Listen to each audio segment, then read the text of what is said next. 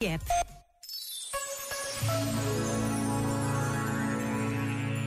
A presença plena, o gesto habitado, a palavra ponderada e certeira. Para aí chegar, precisamos de nos despojar de tudo quanto seja distração.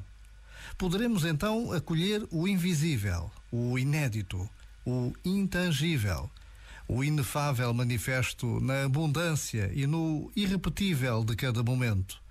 Deste modo, a cada instante veremos espaços sagrados de silêncio a abrirem diante de nós prenhos de possibilidades, espaços que sabem a reencontro e a casa e que anunciam algo que já chegou.